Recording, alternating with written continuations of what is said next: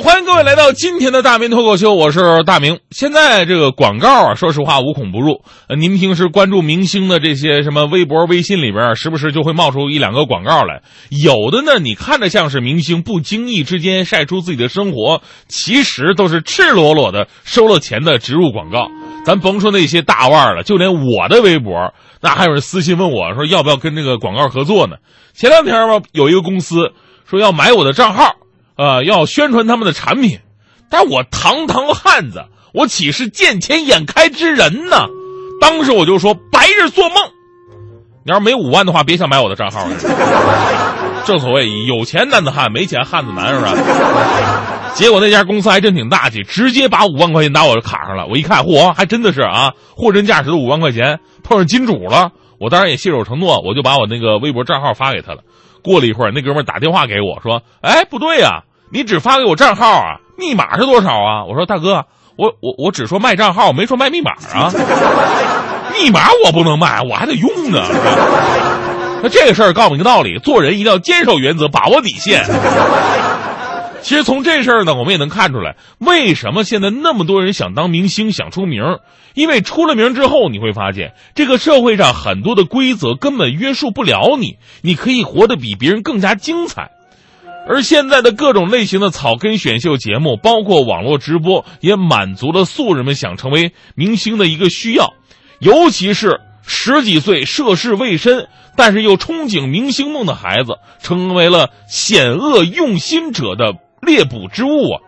昨天呢，有媒体就曝光出来了，说网络上很多孩子呢，为了成名，发了不少毛遂自荐的帖子，说什么自己颜值高啊，会跳舞，唱歌好，哪个哪个经纪公司想要我，而且还附带多张自拍照。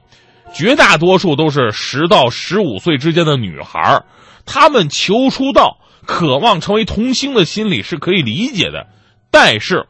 这种心理却被一些打着招聘童星的幌子，实则骗取女孩裸照和裸聊视频的骗子们所利用了。其实呢，这些诈骗手段你这么看过来呢，极其简单和粗糙，就是利用你的心理。但是，当人们被曲扭的价值观和所谓的成功学冲昏头脑，那么他们愿意以身犯险。其实这事儿最悲哀的不是说骗子骗你，最悲哀的是什么呢？是这个社会的浮躁，这个娱乐至死的年代，人们的价值观已经变得现实而又廉价。一步登天、一夜成名的案例确实很多，但这这会是健康的生活吗？咱们假设哈，咱们假设说这帮孩子并没有被骗，他们也如愿的当上了童星，或者呢，因为在网络上说了一句话爆红，每天直播几百万人围着你看，所有的人都歘着你，所有粉丝都咔咔你，是吧？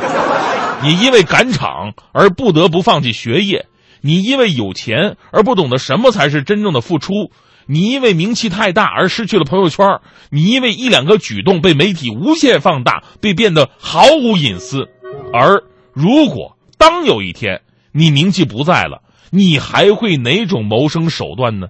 当有一天你不经意的做错了事，曾经多少的奉承就会变成多少的唾骂，你能否接得住呢？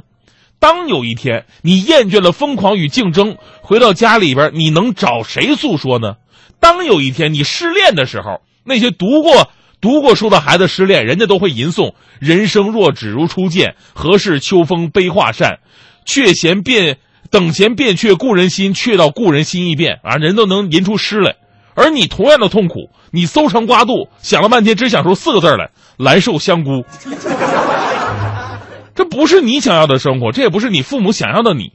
那些网络流行词汇，每个阶段都会不断的淘汰。那些网红也不会让人记住你的出色。那些名气终将随风而逝，那些灿烂也终将昙花一现。我今天说话怎么这么押韵呢？说实话，我为什么感慨这么多呢？因为现在哈，我看到这样价值观的人真的是太多了。我很多学弟学妹啊，永远永远是想去电视台。甚至是去做网红，也不愿意干电台，因为受不了这份辛苦和隐忍。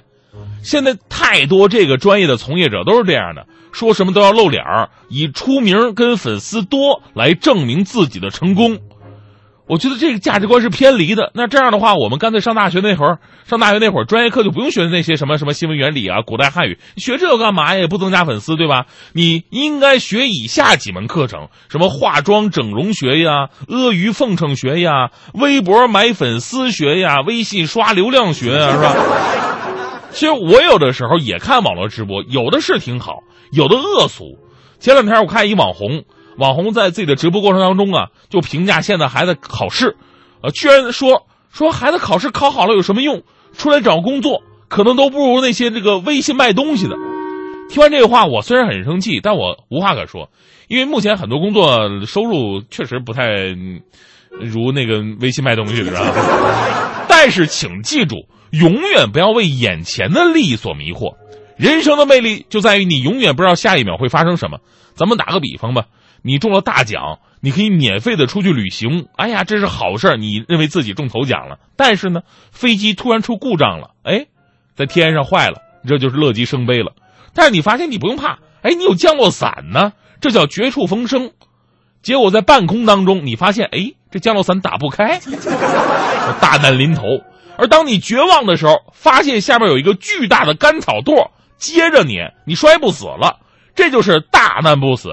但你又发现了，这草垛里边有一个大铁锹，而且尖儿朝上，这叫在劫难逃。后来幸运的是啊，你并没有掉在铁铁锹上，而最不幸的是什么呢？你也没掉在草垛上。